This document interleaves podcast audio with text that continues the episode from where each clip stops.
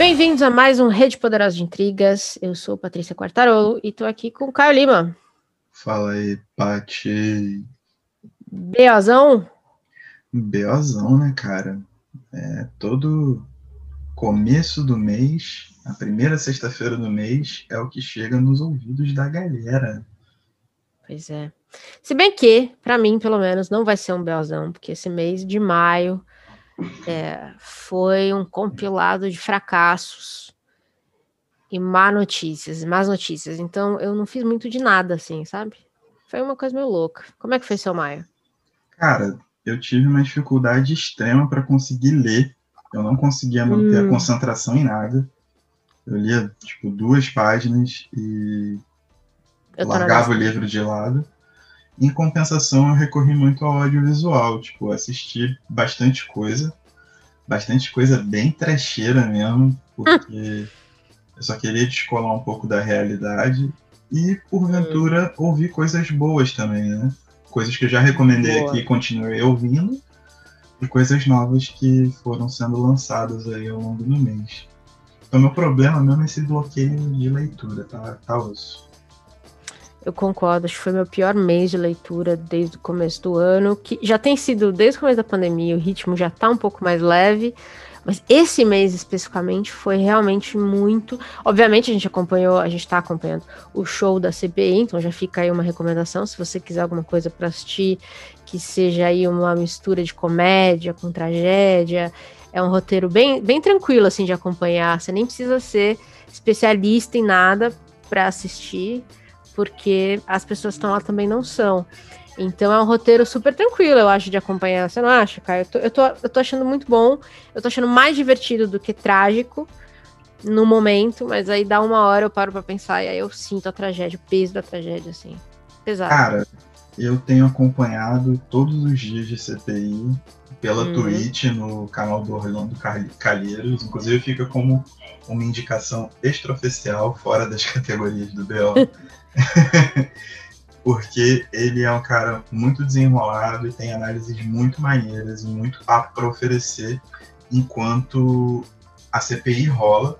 E quando é aquela galera que a galera chama de rancho queimado, que é a galera governista Zip. Queimado. É. é. Ele ainda coloca uns clássicos dos anos 80 e 90 ali, que olha, muito bom. Várias vezes rola hum. um copyleft de Benegão, Marcelo D2, Black Alien, Speed Freaks também. Swatch Party, é Watch Party. Watch Party, exatamente. Chique. Então, durante aqueles 15 minutos que cada senador tem para falar, a gente tem um pequeno alívio com boa música e os senadores que realmente fazem, né, fazem um processo de inquirição mais sério, ele assiste comentando. Isso é muito interessante e ajuda um pouco a, a, ao chorume não feder tanto, entendeu? Entendi. Muito bom. Olha só. Fica a dica aí. Vamos então falar de coisa boa. Vamos direto e reto para sua primeira recomendação para o pessoal assistir. Cara, minha primeira recomendação é um filme de violência gratuita, no melhor estilo John Wick. é. Mas eu achei bem interessante porque foi muito bem filmado e toda a, todas as cenas de ação tem uma sequência muito interessante. O filme se chama Nobody. Eu acho que aqui é o Anônimo ou alguma coisa do tipo. Hum. Cara, é a história um maluco que ele é um agente federal que está tentando ficar afastado de toda a, a, a ação propriamente dita ganhou um emprego normal, a esposa, por exemplo, é muito melhor sucedida do que ele, ele é um cara bem apagadaço, mas ele, por questão de um assalto que tentam fazer na casa dele, ele acaba se vendo envolvido numa rede criminosa em que, como ele já está envolvido, ele vai até as últimas consequências para encerrar com essa rede. Esse é o roteiro, o resto é porradaria pura no melhor estilo John Wick Rapaz. ou qualquer filme de ação totalmente truculento e gratuito. Vale muito a pena ver, cara. Eu achei, pra proposta a que ele se Vale eu achei bem interessante. Muito bom. Você tem quatro, não é, para assistir? Quatro. Então manda mais uma. Ah, falando em violência gratuita, operações criminosas, eu Você já falou da CPI. É, fora isso, né? Eu Vai. assisti a terceira temporada de Narcos e a primeira temporada de Narcos uh. México. Aí sim. Demorou, mas, mas chegou. Porque eu pensei assim: a primeira temporada de Narcos é maravilhosa. A segunda uhum. tem uma queda vertiginosa. E eu pensei: sem o Pablo Escobar, não vai ser tão maneiro. Mas me arrisco a dizer que a uhum. terceira temporada de Narcos é melhor do que as duas primeiras. É porque a primeira temporada é muito icônica. É. Né? É. Mas eu gostei muito da terceira temporada, muito de verdade.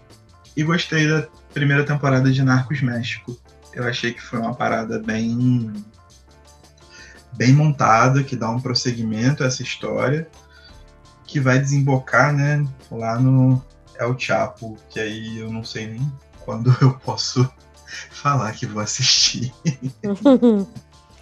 é, mas é, é, eu não sei por que eles criaram Narcos México. Eu, entendi, eu tinha entendido que seria uma progressão tão natural que para mim é Narcos e acabou, entendeu? Mas eu, eu não sei por que eles fizeram essa distinção. Eu acho que também essa série foi lançada no meio do governo Trump, né? Hum, pode Tem ser. um apelo político, tipo Narcos México, é, é, chama a atenção e, assim, toda essa série, de uma certa forma, ela é vista por uma narrativa estadunidense e tem é, é uma boa série no geral, porém é uma série vista com olhos de produtores estadunidenses. Então ela tem uma série de preconceitos e, e, e questões tratadas que atinge um certo público, sabe qual é? Uhum. Que acredita no cidadão de bem, etc. Isso é uma linha narrativa muito clara. Muito, muito, muito clara. E no Narcos México isso fica muito acentuado, tipo, mais do que o normal da série, sabe? Mais do que o normal real, assim. Então eu acho que tem muito essa motivação também, a época do lançamento, tudo isso chama atenção para o catálogo, né? E a pessoa que já está envolvida na série mete bronca. Mas como produção, uhum. como entretenimento, é bem interessante. É, eu acho que ela tem. Eu não sei não se é tão americanizada assim, porque ela tem um componente ali de mostrar que o maior problema da guerra às drogas é os Estados Unidos.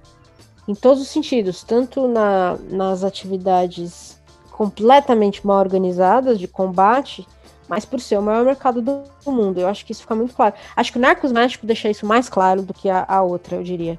Né? Que sim, é, isso sim. é, é a eles fazem tudo isso para vender nos Estados Unidos por ser o maior mercado do mundo. Então, existe uma conversa ali que me pareceu muito boa. Se eles continuarem desenvolvendo nessa toada, eu acho que a gente chega num lugar incrível que é existe a venda porque existe a compra, né? Uma coisa alimenta a outra. É, e, e, o foco de tudo isso é, são os Estados Unidos. É uma conversa boa, se eles seguirem esse caminho.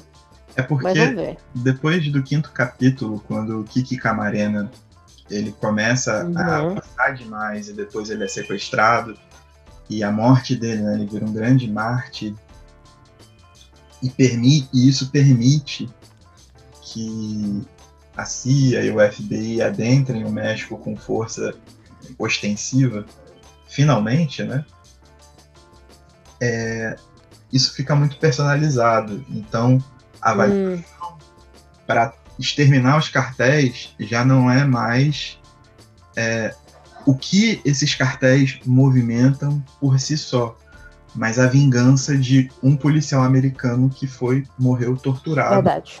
Sabe? Então, tipo, enquanto eles estavam matando toda, tipo, estavam acabando com bairros inteiros no México, né, usando da violência mais absurda com mexicanos, com outros latinos que acabam sendo migrantes, é, que forçavam pessoas a trabalho escravo nas plantações de maconha, e etc., tá tudo ok. Matou o, o, o, o, policial americano, não, agora a gente tem que se vingar. Sacou? É, Verdade. Humanitário dessa conversa, ele gira muito rápido. E, bom, isso é no, normal, tipo, quem viu qualquer blockbuster americano sabe que é assim.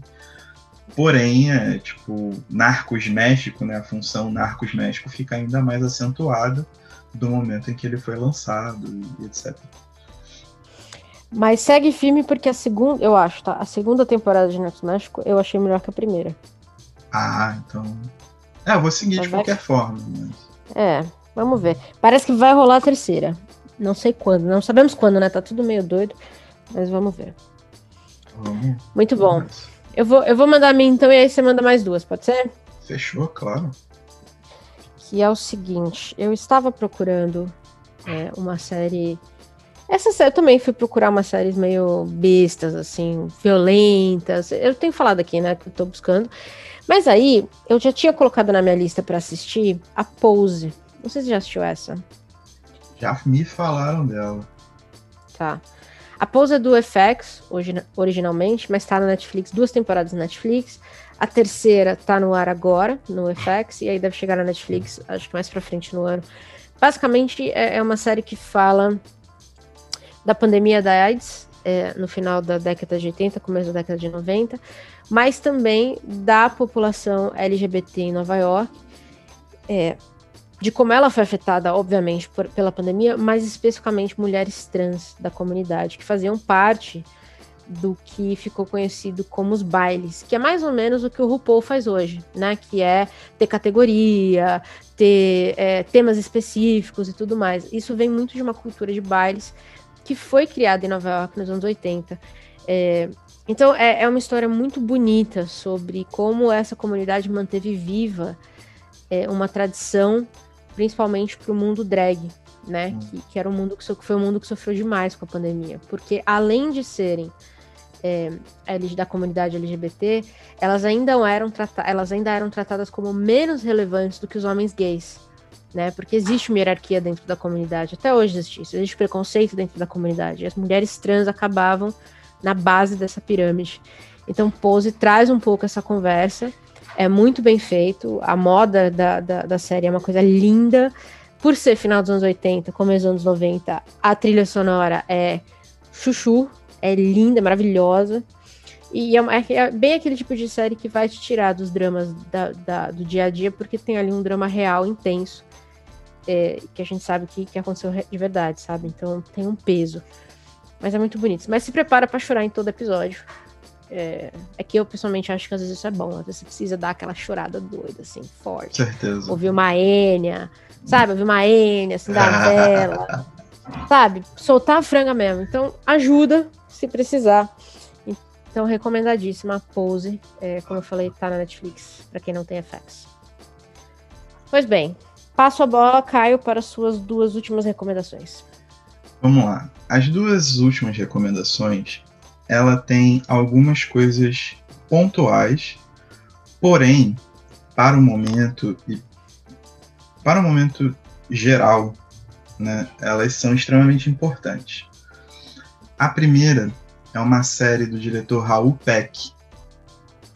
Ele é um haitiano, natura é, também naturalizado estadunidense, mas que mora em Berlim, se eu não me engano, ou passou 15 anos em Berlim, onde ele estudou cinema e ele é responsável por aquele documentário I Am Not Your Negro, baseado num texto do James Baldwin, que ganhou muita repercussão, além de outros tantos filmes elogiadíssimos, mas que não al alcançaram esse status, digamos assim. Né? O, I Am Not Your Negro veio muito potente.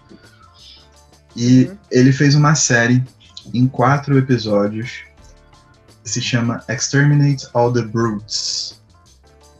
É, é uma série que conta, que versa sobre a, a colonização estadunidense e todo o seu processo de violência e de extermínio em diferentes facetas, né? A, a, a, violência física, puramente física, que nós conhecemos, a violência verbal e de idealização dos corpos, Porém, ele traz aqui comparativos e, e, e questões relacionadas ao que se chama como genocídio, que é justamente você matar a cultura, né, os hábitos, não só as pessoas, mas você conseguir bloquear qualquer maneira de se chegar aos povos que foram é, escravizados, migrados para os Estados Unidos, ou uhum. os povos nativos.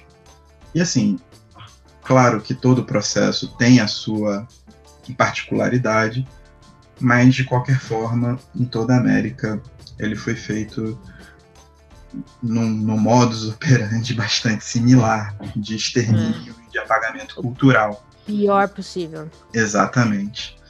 É, eu acho que é uma peça em quatro episódios muito interessante, extremamente anticapitalista, então ele não se ele não se limita a uma crítica é, vazia. É, uhum. Ele liga o sistema em que nós estamos incluídos à própria ação da expansão territorial, da expansão cultural, né, dentre outras facetas do, do colonialismo e, e de tudo que advém dele. É, a única pontua, a única coisa que eu pontuo é que muito importante, muito bem produzido, os paralelos são muito bem traçados, mas na hora de, de tirar o 10, na hora de falar assim, vocês têm que virar a mesa, e para virar a mesa vocês precisam se organizar em, com base em alguma forma, ele hum. meio que pula essa parte, sacou? Ele volta. Hum. Então é meio que a gente reconhece o problema, a gente entende o problema, a gente chega no ponto de ruptura com esse problema, só que na hora do passo, podia ser um passinho de, de, de, de, de criancinha que tá aprendendo a andar, mas só uhum. aquele insight pra galera meio tipo, ok, vamos, vamos, empurrãozinho. Ele recua e, e volta numa outra. Sabe, todos os episódios têm meio que essa essa coisa que, óbvio, né, no inconsciente de qualquer pessoa que sabe ler um pingo, é, leva a essa questão de mudança radical. Porém, é, existem coisas que não podem deixar de ser verbalizadas. Eu acho que principalmente hoje em dia, sacou? Você tem espaço para isso, principalmente. E é o ponto que eu destaco. Tem alguns outros pontos extremamente pequenos, mas que em nada desmerecem o novo belíssimo trabalho do Hal Peck, que é um colecionador de grandes trabalhos. Recomendo que todos assistam a todas as obras dele. E falando num grande trabalho de resgate da memória e de, é, de reconhecimento por, de uma personalidade que é muito presente na contemporaneidade brasileira, é o filme do Marighella. Boa. né? Foi dirigido pelo é, Wagner Moura, né? Eu esqueci o nome Wagner Moura. E o Marighella foi interpretado pelo seu Jorge, baita ator, né? Além de grande cantor e compositor, ele é um belíssimo ator. O filme é, ele é bom mesmo. É muito bom. Já saíram milhares de críticas. É muito interessante porque ele tá na Netflix de todos os países, menos do Brasil. Aqui ele é pois é censurado. É. Então, ele é meio pelo streaming DSP, dá seus pulos. É, vale a pena assistir. Ele é baseado basicamente na, na, na biografia escrita pelo Mário Magalhães, publicado pela Companhia das Letras. É, existem pontos, principalmente sobre a questão do, do, do da figura do revolucionário como um, um grande romântico, como a, a própria elogio à derrota e coisas assim, que a gente pode discutir mas eu acho que nesse momento o importante é que existe um filme, existe da mesma forma Bacurau, a gente pode ter N, N críticas, mas Bacurau existe, sabe qual é isso? Isso, a gente poder discutir sobre isso, a gente poder chegar a pontos e a gente poder expor e trazer um audiovisual para que pessoas consigam compreender os processos para lutar e se organizar contra é, governos autoritários. Isso é essencial, sacou? Eu acho que as próprias manifestações do dia 29 mostram mostram um pouco do que uma do que um poder popular organizado pode pode oferecer de pelo menos ameaça hum. neofascistas, né? Então ficam aí são as duas dicas que se interligam de alguma forma. Dois, um, uma, uma grande minissérie, um, um grande filme que precisam estar tá rodando aí pela boca da galera e serem bastante comentados. Muito bom. Todos do Netflix, tirando o Marighella, mas os outros estão na Netflix? Exterminate All the Brutes está no, na HBO Go, não é isso? Boa. É. O, re... o... É HBO alguma coisa, é. Isso, o resto tá tudo, tá tudo lá. Vamos então para os interwebs, que eu não tenho nada, porque eu evitei a internet como se fosse uma praga esse mês. Eu não queria falar com ninguém, eu não queria fazer nada. Quem acompanha a gente nas redes talvez tenha percebido. Eu recebi algumas mensagens no Poderoso. É, ainda fiz alguns posts, mas no geral eu simplesmente não queria participar de nada. Então eu não tenho nada para recomendar de interwebs. Você tem alguma coisa? Cara, eu andei fuçando umas pequenas coisinhas. A primeira uhum. não é exatamente interwebs, mas tem transmissão pelo próprio YouTube. Então botei na interwebs é que começaram os playoffs da NBA. Então quem gosta de basquete, como eu, vai deixar de ler, vai deixar de ver filme sério, vai deixar de ouvir música e vai assistir um basquetinho competitivo, entendeu? Nada mal. É, maravilhoso e foi muito foi muito complicado assistir os primeiros jogos porque lá já tá podendo ter público, né? Ah, é verdade. Já tá todo mundo vacinado. Então, pô, depois de mais de um ano em que eu tava assistindo, tipo, qualquer esporte sem público nenhum, na hora que eu liguei a TV e vi a galera vibrando com uma jogada, etc., foi uma parada muito muito chocante, mas ao mesmo tempo despertou um, tá ligado? Um lado meio depressivo. Mas enfim, eu gosto inveja. de basquete. É, muita inveja, nossa. Muita inveja. Eu queria ser igual o Roberto Justo, que eu posso pagar 200 mil por uma vacina. Mas. Ai, ai. Né, pra eu ganhar 200 mil, eu tenho que trabalhar uns anos aqui. É... Eu queria morar num país onde você não pudesse fazer esse tipo de coisa. Eu gostaria. Eu, sendo muito sincero, eu gostaria de morar num país em que pessoas que fizessem isso fossem automaticamente presas ou consideradas, como é que é que fala? Persona não grata no país. É, fosse mal vista, Correto, né? Tipo, banida, banida do país, assim. Porque esse mesmo cara, Roberto Justus, publicou um vídeo falando que morreriam 5 mil velhinhos apenas e que as pessoas não podiam parar suas atividades por causa dessa pandemia. Esse cara tem que ser muito responsabilizado, mano. Olha o poder que esse cara tem. Ele, ele dirige há mais de uma década um dos programas mais influentes para essa bosta que essa, essa linha empreendedora que se criou na cabeça de todo mundo agora que todo mundo quer virar empreendedor, achar que todo mundo vai virar o Roberto. É que é aquela bosta do aprendiz. Ele apresentou na Fazenda, é, na Fazenda, ele apresentou reality show. Ele tá na TV. Tenho ideia. Ele, é, ele dá opinião pública sobre absolutamente tudo que acontece, sendo um marqueteiro safado. Então, tipo, esse cara tinha que ser muito responsabilizado por esse tipo de coisa. E essa atitude dele de pagar 200 mil reais por uma vacina, sendo que ele vacinou toda a família dele, então ele gastou mais de milhão, isso tinha que ser considerado crime de alguma forma, mano. É muito bizonho, sabe qual é? Muito bizonho. Mas, enfim, viu, viu o pessoal comemorando sextas e isso trouxe esse mix de emoção, mas os playoffs estão aí, ninguém sabe quem vai ganhar, porque a liga está bastante competitiva esse ano, vale a pena conferir, jogos transmitidos pelo YouTube de graça, boa transmissão, tudo mais. Outra parada é um novo podcast que saiu, que se chama Na Banguela. Na Banguela. Na Banguela. Hum. Ele é um podcast sobre cultura urbana, feito pelo Renan e pelo Daniel.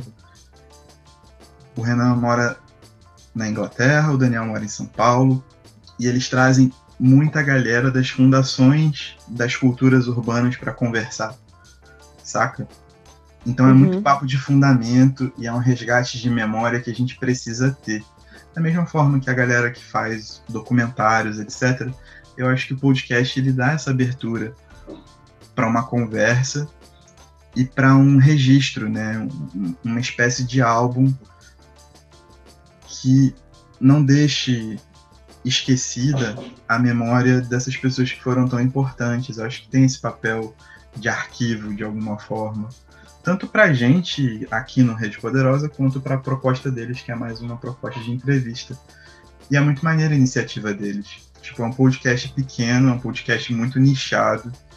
É, então, tipo, eles não vão crescer igual um flow, um podpah da vida, jamais. Uhum. Espero que cresçam, mas a tendência é não, não acontecer. Porém, esse registro documental, esse arquivo de pessoas importantes para as culturas urbanas, ele é muito importante, ele é muito necessário. São muitas histórias que estão sendo reacendidas através do trabalho deles, que é incessante. Eles publicam umas duas, três vezes por semana, mano. É muito trabalho, sabe? Caramba! E eles têm uma linha, uma linha para pra, as entrevistas muito interessante também. Tipo, eles realmente dão uma estudada legal na obra dos caras e, e, e conseguem, sabe, desenrolar um papo muito fluido e dar essa abertura para esse convite à memória, né? Então, é um trabalho que eu estou admirando bastante, recomendo na Banguela Podcast. Cara, a gente não faz um episódio, a gente faz um episódio a cada duas semanas. Olha esses manos. Tá é, demais. É, Pô. tipo, óbvio que tipo, nossa proposta é bastante diferente, né? A gente se propõe a ler para vir comentar. E com a pandemia a gente vem lendo cada vez menos. Não lê nada. Acabou o podcast. Mas é, é essa parada, tipo, para você entrar num ritmo de produção de conteúdo hoje em dia, eu acho que meio que exige isso, né? Eu vejo o pessoal do Podpah, que eu acho que é interessante por ser um podcast muito grande, que está ali nos cinco primeiros do Brasil e que traz muita cultura de periferia para falar. Então eu sempre tô dando uma olhada e, cara, os, os malucos trabalham, tipo, tem semana que eles trazem sete pessoas. E que isso? Conversas de três, quatro, cinco horas. É, é muito conteúdo, né? E tem um canal de cortes uhum. e tem que alimentar redes sociais. Então, tipo, é muita, muita, muita coisa, né? Chegou a um nível de profissionalização que é bizarro e se as pessoas querem realmente estar inseridas nesse meio, eu acho que é mais ou menos o caminho que é exigido hoje. Não que eu concorde com ele, mas aparentemente é isso. É, cara. É eu não aguento mais ouvir falar de algoritmo, na real. Quero morrer. É, eu, eu, eu falo assim, né? Tipo, é aquele papo que a gente sempre dá aqui. De que antes de qualquer coisa, nós temos nossas, entre aspas, carreiras. É verdade. Né? Gente, a gente tem nosso trampo, a gente consegue sustentar. Durante a pandemia, a gente teve uma situação de, pelo menos, não ter perdas materiais, já é. que perdas afetivas foram várias. Então a gente pode se dar o luxo de só se divertir fazendo e, e, e vamos que vamos. Apesar de a gente manter um rigor na hora de comentar, da gente ter uma noção crítica daquilo que a gente vai fazer. Mas é nosso, tipo, é um playground. Mas para realmente é. mexer com o algoritmo, essas paradas, é, é um trampo, mano. Precisa de uma equipe hoje em dia, né? Chegou num nível que. É, eu concordo. Que uma pessoa a só cuidando. Tá no... é... Não, é, é, muito difícil. A gente tá num cantinho obscuro da internet. Isso aí. Mas a vida segue. Seguimos na sombra. É isso aí. Você tem mais alguma coisa de interwebs? Tenho uma marca de roupa, na verdade, que eu botei aqui na internet. Nossa! entrar no site, vão dar um confere. Mas é a Pormenor, ou pormenor.co. É uma marca de roupas da Zona Norte do Rio de Janeiro e eles lançaram uma série com os uniformes dos times suburbanos do Rio. Então tem camisa do Olaria, tem camisa de Bangu, camisa do Madureira. E isso é muito brabo. Muito legal. Muito brabo porque está num preço em relação a que outras marcas é, vendem, né? Está num preço acessível. E é uhum. uma maneira de, de destacar essa coisa regional. Eu acho que em São Paulo tem muito isso com relação a time de várzea, né? Então, tipo, cada bairro tem o seu time, é, e tem essa coisa mais, mais quente envolvida com a comunidade. O Rio também tem, mas no esporte eu acho que está muito apagado, porque os times pequenos do Rio ficaram realmente muito pequenos frente aos quatro grandes. Então, é. tipo, o Bangu já foi vice-campeão brasileiro, se eu não me engano. Então, tipo, são times que têm expressão, têm muita força no subúrbio, e essa marca meio que deu uma resgatada nisso, com um design maravilhoso, inclusive. Tipo, eles deram uma levantada, o corte deles é mó maneiro. E vale muito a pena dar uma olhada, mano. Tipo, e é moda local também, né? O trampo todo feito em casa, tipo, você conhece as pessoas, você conhece de onde vem o pano, como é que é feito, como é que é administrado, quem é que mexe nas redes sociais, quem é que faz comunicação, quem é que bota no correio, quem é que faz o pós-venda. Isso eu acho que é muito importante né? Visto que empresas grandes aí estão se reunindo para almoçar com o nosso presida, né? Pois é, e vale reforçar que não é patrocinado pela Pormenor. Não, não. O Caio está falando isso do fundo do coraçãozinho dele. Queria, mas não. muito bem, muito bom. Boa, boa recomendação. Eu gosto desse tipo de coisa. Até porque moda é muito lixo, né, cara? É muito. Principalmente o fast fashion, assim, você compra as coisinhas pra usar uma vez e joga fora. É, meio, é muito foda isso. Cara. Incomoda bastante. O que eu fico meio bolado é que, tipo, com a cultura urbana virando referência mundial, principalmente a partir do hip hop, que foi tomando a música e foi mexendo muito com a moda. E aí todas as marcas de high-end, né, tipo Versace, Louis Vuitton foram se apropriando do estilo e fazendo, tipo, sei lá, fazendo um, um, um moletom que custa 5, 6 mil reais por baixo, sabe? E aí Sim. você vê, sei lá, Adidas investindo no Kanye West para produzir aqueles tênis que são horripilantes. Caramba, velho, eu vi a última coleção, um negócio feio demais. Cara, isso, tipo, isso só tá na rua porque tem uma pressão de marca muito forte. Mas se você for olhar na, na, na, nas periferias, nos centros da cidade, mano, isso não é o estilo que se usa, sabe qual é? É. Isso é uma parada muito feia. Pô, cara, mas a própria, a própria Easy dizem que vale um bi, mas aquilo é um saco de lixo? Cara. Aquilo é um sacão de batata? É muito feio. É Sim. muito absurdo. Pra não falar que eu não gosto de nada da Easy, a única coisa que eu gosto da Easy é a paleta de cor que o Kanye usa. Eu acho que tem cores muito bonitas. Mas os cortes são feios. Tá, mas aí o Pantone também tem cores não. muito bonitas. É, tudo é, feio. Então... não, só pra falar que tem alguma coisa que eu elogio. O desabafo, o desabafo. O desabafo completamente fora do tema. Mas é, bom, ok. Mas, tipo, é isso. E, tipo, o Kanye, é, ele foi muito importante, ele é muito importante como história da cultura hip hop, mas os últimos anos do Kanye revelaram uma outra coisa que a gente precisa uhum. ficar atento, é. sabe qual é? E a gente está endeusando e tornando é, uma marca de bilionária de um cara que representa muitas paradas complicadas, sabe? Qual é? Muitas paradas ruins, na verdade. Nada paga o que ele já Concordo. fez, nada paga as músicas que estão em qualquer streaming que você pode acompanhar. E, tipo, tem CDs dele que eu escuto quase que religiosamente, sabe qual é? Mas o Kanye de seis anos pra cá é muito complicado defender. E, na verdade, quanto mais complicado se torna defender, mais as pessoas estão dando brecha para ele achar que ele é isso tudo, sacou? A gente está transformando é. gênios assim o, tempo todo e, e, pô, sei lá, tipo, é, é muito complicada essa questão, mano. É, é, é daria para fazer um outro podcast sobre isso. Talvez eu fale sobre isso alguma hora da minha vida.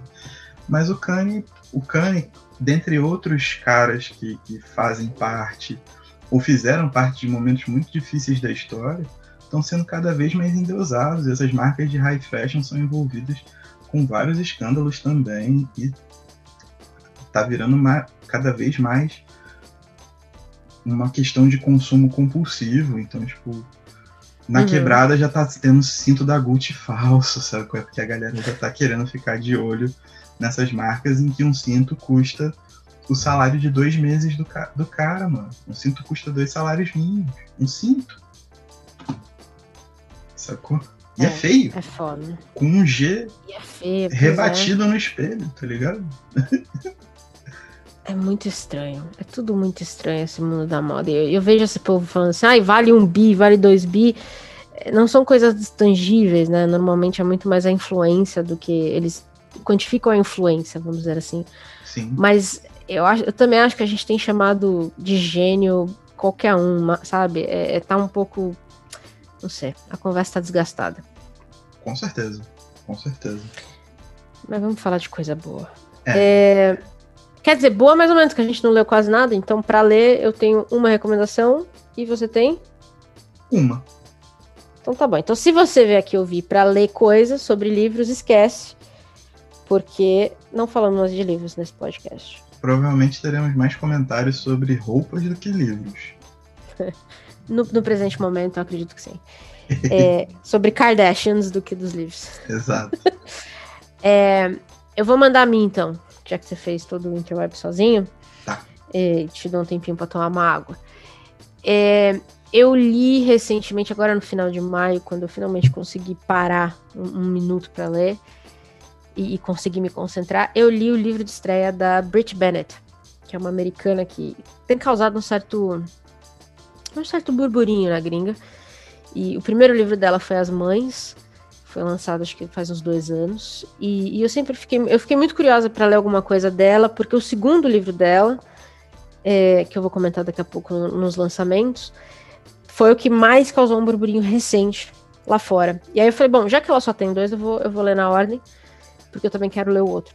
Então eu li As Mães, e, e é basicamente um livro, aquele livro em que nada acontece, sabe? A gente só vê personagens tomarem algumas decisões e aí eles têm que enfrentar as consequências dessas decisões no contexto em que eles vivem. Então não é um livro de, de reviravolta. Aliás, ele é, ele é relativamente bem é, pre, é, previsível. algumas coisas. Mas o que pegou ali para mim é como ela consegue mostrar é, o impacto, ou talvez, mas até a expectativa que a gente tem do papel da mulher como mãe. Né? Então, o que, que a gente espera da mãe e o que, que a gente espera de uma, de uma da relação mãe filha, que todo mundo diz é uma relação muito intensa, pro bem e pro mal. É, e, e, o que, que acontece quando essas relações são rompidas, né? E tem várias formas delas serem rompidas.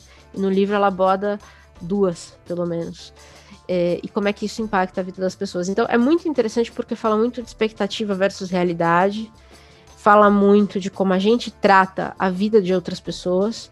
Então é, se passa num, num vilarejo, numa cidade, não vilarejo não, é uma cidade no sul da Califórnia, nos Estados Unidos, onde sabe aquela cidade que todo mundo conhece todo mundo, todo mundo vai na mesma igreja, hum. sabe?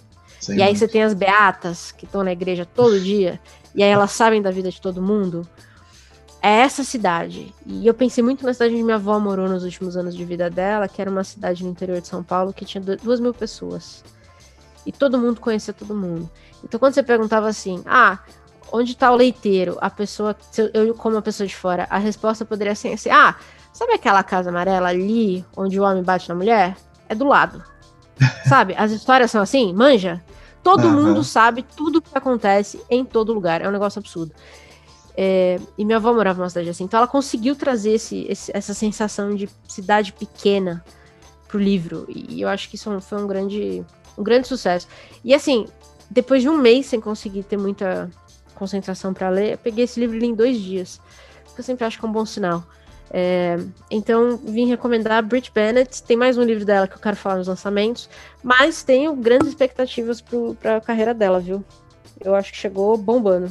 Já vou ficar ligado. Você recomendou, já marco aqui. Manda, manda a tua. Cara, vindo um pouquinho pro Brasil, um livro totalmente independente, produzido pela grande poeta Nádia Camussa. Olha só! É, dona do, do perfil As Vírgulas. Ela lançou o livro de estreia dela na poesia, Meus Fantasmas Dançam no Silêncio. Uhum. É, eu comprei direto com ela. Eu nos também. nos meus últimos momentos de, de Instagram. Só deu tempo de passar um endereço para ela e depois eu desativei. E quando chegou aqui em casa, foi uma grata surpresa. Primeiro, pelo carinho com que ele veio. Segundo, pela qualidade da, da poesia da Nádia. É um, é um grande talento, já tinha presenciado um pouquinho desse talento pelo O Olho de Lilith, que é uma coletânea de vários poetas, organizada pela Nika. Esqueci o sobrenome da Nika agora mas também uma grandíssima poeta. E agora com esse trabalho solo, eu acho que ela tem uma bela estreia e tem uma bela carreira pela frente. São poemas muito fortes, muito sensíveis. É, eu acho que consegue transparecer bastante bem, apesar de eu sempre observar bastante distância. Mas tudo que ela conversa e que ela se move através do, dos perfis dela nas redes sociais, a gente consegue uhum. captar de uma forma mais.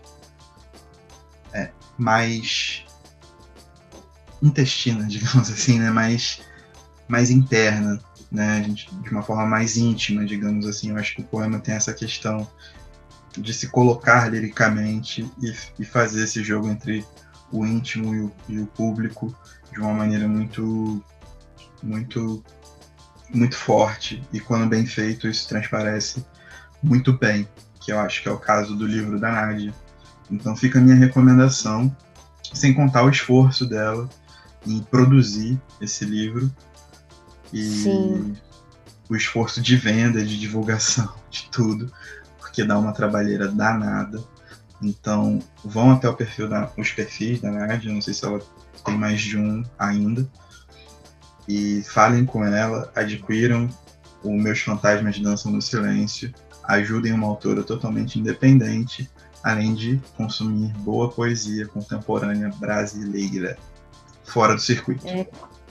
Ela tá fazendo os corre mesmo, tudo ela. ela. Ela compartilha bastante disso no, no Instagram, como é que foi o processo ela é muito aberta sobre isso. Então, até não sei quem tá ouvindo que quer entender como funciona isso. Ela tem contado bastante como foi. Mas, cara, é, ela tá no corre, ela e ela. É, é bem admirável aí. mesmo, viu? E vale a pena, sim, seguir a Nádia, porque ela tem uns conteúdos muito bons para quem quer tentar viver de cultura no Brasil. É, e ela é muito aberta, como eu disse, sobre, sobre tudo isso, as dificuldades e tudo mais. Sim, ela tem o, o Instagram dela, coitada. É quase, um, é quase uma trincheira de guerra, né? porque viver de cultura no Brasil é você estar tá lutando é, o tempo inteiro porra. numa guerra completamente desproporcional e injusta. Mas eu espero que o pessoal né, que ouça esse episódio e não tenha adquirido ainda o livro dela, vai lá, conversa com ela, troca ideia. Não é só também comprar, mas é dar atenção ao trampo, isso é muito importante. Então fica a dica aí. Nádia Camussa. E tem. Meus fantasmas dançam no silêncio. E tem e-book também. Eu comprei e-book porque eu queria ele logo. E eu comprei e-book. Então, quem, quem também não quiser esperar ou não quiser comprar físico, pode comprar o e-book na Amazon. Verdade, tem isso. Eu esperei o físico, não me arrependo, porque a edição é muito boa, mas tem o e-book. Então, não tem desculpa. Não tem desculpa Exato. não apoiar. Só tá aí. A questão é, é essa, não tem desculpa. Ah, não, Boa. não, não tem. vamos vamos para os lançamentos, então, que chamaram a atenção esse mês? Vamos, manda. Você tem um, né? Tem um. Então eu vou falar um, você fala um e eu tenho mais um segundo depois. Um, que eu acho tá. que você vai gostar. Uh, É, eu, como eu falei da Brit Bennett, eu queria falar do segundo livro dela, que saiu pela. Os dois saíram pela Intrínseca. O segundo chama A Metade Perdida, que é basicamente a história de duas irmãs que são negras de pele clara. E aí uma delas decide viver como branca, porque ela passa como branca, e a outra decide viver como negra. E, e aí ela vai trazer um pouco como é que essa, é, esses paradoxos. Me lembrou muito um livro do. é, chamado A Mancha. Oh meu Deus, eu devia ter feito minha. minha só com a linha, né? é, gente, você acha que a pessoa que fala de livro, do Philip Roth, chamado A Marca Humana, é, que é literalmente. Não sei se você já leu esse? Do Roth? Cara, eu não. comecei a ler, mas eu tenho uma leve indisposição com o Roth. Ah, meu Deus. É, mas enfim, A Marca Humana é um livro que fala disso, de um professor que, que é negro, mas que decide viver como branco, porque ele é um negro de pele clara. E ele passa como branco e vive a vida assim, até ele ser confrontado com algumas coisas e tudo mais. Então, eu tô muito curiosa por esse livro, porque eu não tinha visto isso ainda sendo essa conversa, né, de, de colorismo também, sendo trazida para um ambiente familiar, nesse sentido, de duas irmãs decidirem viver como, como duas raças completamente diferentes. Então eu tô muito curiosa, porque se ela conseguir fazer o que ela fez em As Mães, eu já sei que vai ser um sucesso. E tenho ouvido boas coisas. Então, me aguardem em breve. Tô tentando não comprar livros também. É, só É. por Deus. Mas quem sabe. Em breve a gente pode conversar dele. Ah, tá hypada. Isso, isso é fato. Tá ripada, tá mesmo. Manda sua, seu. Que lançamento chamou sua atenção esse mês? Cara, o nome do livro é Murambi, o livro das ossadas, escrito por Boubacar Boris Diop. É um livro editado pela Carambaia, que versa sobre o massacre de Ruanda. É, acho que a gente já chegou a comentar isso algumas vezes aqui. A edição por si só, ela já chama a atenção da gente como temática, né? Tipo, da gente, eu e você, porque a gente sempre está discutindo assuntos relacionados. E, cara, é um dos livros que vai ajudar, né? Porque é um, é um tipo de material que tem chegado por aqui mais através de fake news do que através de publicações responsáveis. E Hum, esse livro do Bubacar Boris Diop, ele é meio que um, um- clássico, uma leitura base sobre o que aconteceu. Então eu acho que é bastante importante termos essa, essa publicação aqui. É, me felicita não, mas me deixa muito feliz a, a Carambaia ter adotado uma linha editorial bastante contundente, lançando Os Senhores do Orvalho, se eu não me engano, que trata sobre a Revolução Haitiana e agora sobre o massacre de Ruanda. É, são livros extremamente necessários para que a gente compreenda períodos históricos e movimentos históricos muito importantes. É uma Hum. coisa que eu realmente não havia notado ainda no catálogo da editora, então parabenizo fortemente a Muito iniciativa. E, cara, é essa parada, tipo, assim que eu voltar a comprar livros, que eu também dei uma pausa É para a sustentabilidade financeira que eu preciso, Exatamente.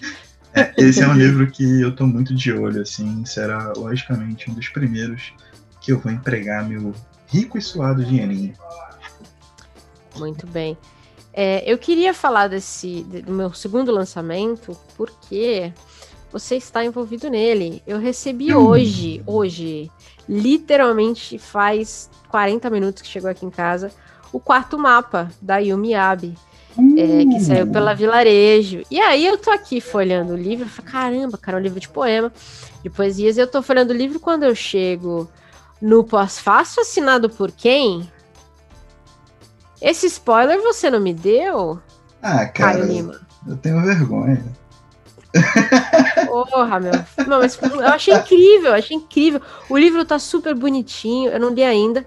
É, quero dar o tempo certo pra ler. Tá super bonitinho, uma edição super fofa. E fiquei super feliz dela ter te chamado pra escrever o pós-fácil. Já vi que você colocou várias palavras difíceis. Ah, é, é aquela parada, mano. Eu não entendo muita coisa, então tem que colocar a palavra difícil para parecer que eu sei. É o que ah. acontece com 97% da produção acadêmica brasileira. A tática, a tática. tática. Gosto. Exatamente. Gosto demais. E com Mas muito bem. poesia, eu ainda coloquei palavras difíceis em ordem poética. Olha só. Ah, cara, eu sou um mestre Yoda melhorado. melhorada demais, hein? Olha lá, vai vir os fãs oh. de Star Wars, começando por mim, falar para você baixar essa bola.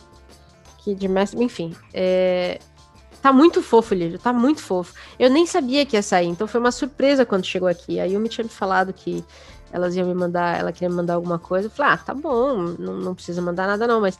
E aí chegou aqui, cara, achei... Você já viu a edição? Acho que já, né? Eu vi a edição, mas não tive em minhas mãozinhas ainda, porque não chegou, né? Correios ah, em Paraty. Tá, verdade. verdade. Mas você vai ver então quando chegar, tá muito bonitinha a edição final. Tá de verdade mesmo, bem trabalhada.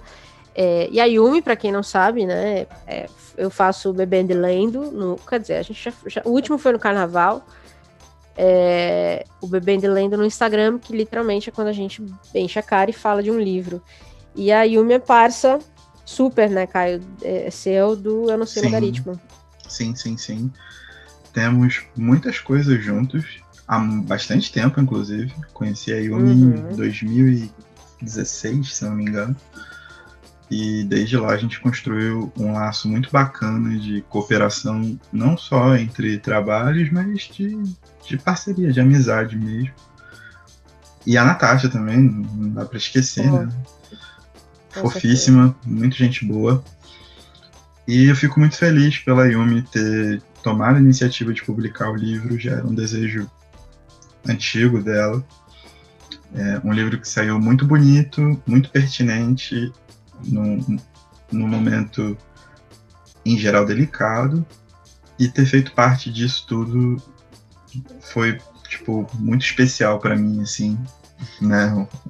Poder estar né fazendo um pós-fácil de um livro de uma pessoa aqui além de parceira além de companheira de várias empreitadas internéticas eu sou um grande admirador.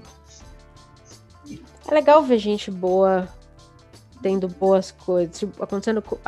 É legal ver coisas boas acontecendo com gente boa, sabe? É, o livro da Nádia, o livro da Yumi, eu, eu gosto de ver. Você tem o seu livro também.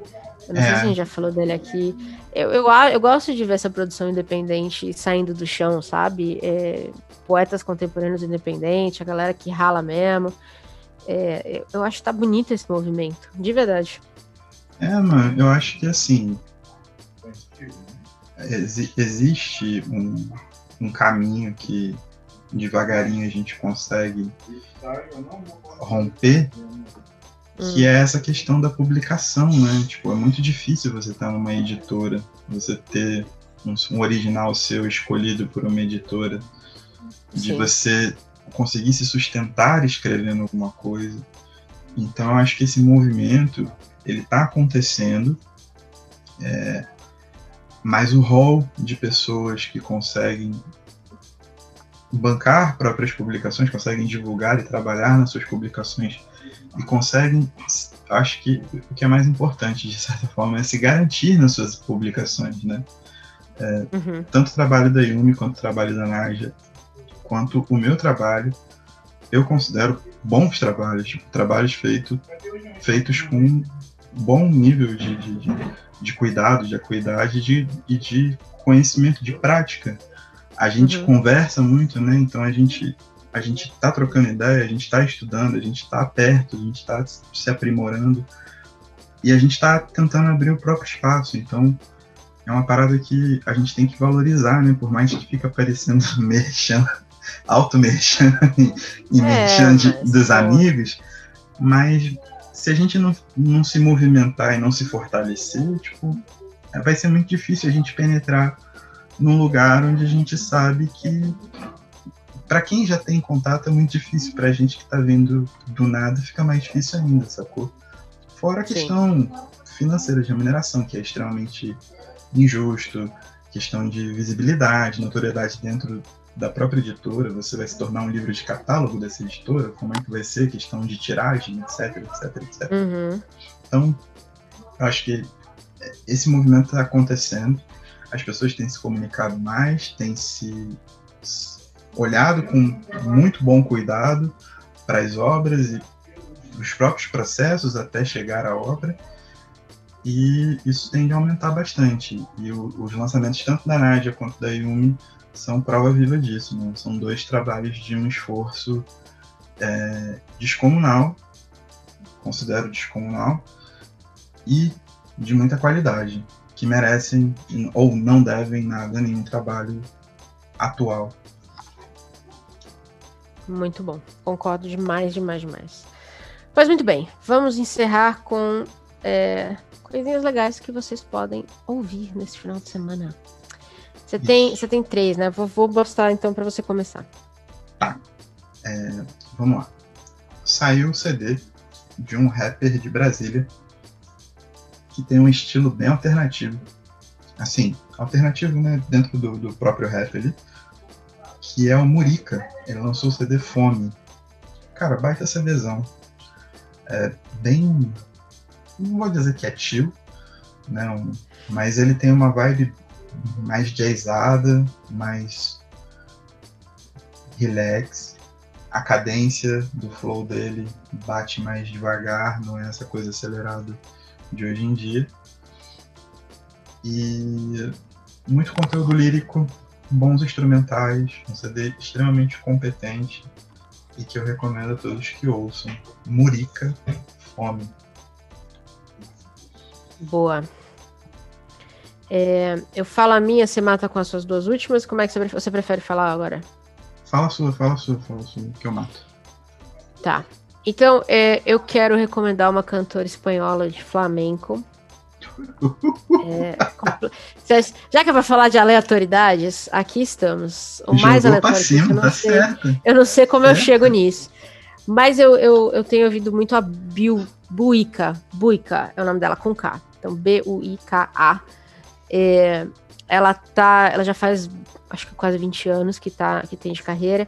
E eu conheci ela recentemente, estou ouvindo os, os, discos na ordem cronológica. Mas tem uma música muito boa, que, foi, que é a música que eu mais tenho ouvido, que é o Rodida Pero Contenta. Que eu acho que é o lema do Brasil, né? Fudidos mais felizes, que é basicamente o que a gente faz todos os dias. E a música é muito boa, é divertida, é muito boa. E é um flamenco é, muito gostoso de acompanhar, sabe? É, a voz dela é muito. É, tem, tem uma musicalidade muito diferente. Então, eu recomendo demais é, essa música em específico, para quem quer começar a conhecer o trabalho dela. A música é de 2005, então ela tem trabalhos que vieram depois. É, mas essa música, para mim, marcou muito essa minha primeira fase de conhecer o trabalho dela. Me parece muito representativa. E daí eu, eu pretendo seguir no catálogo, que tá 100% no, no, no Spotify. Então, também sem problema nenhum para chegar lá. É, então vai lá, Buica. Espero que eu esteja falando certo. Eu imagino que deve ter alguma pronúncia que eu não sei, mas enfim. Que Buica ou Biuca, não sei. Deve ter alguma coisa aí que eu, que eu tenha perdido, mas é facinho de achar no Spotify. E um flamenco de primeiraça é, para quem gosta. E para quem não conhece, vai gostar também. É bom. É... De volta para tu. Ah, é, assim, vou falar de um CD gringo que, Uhum.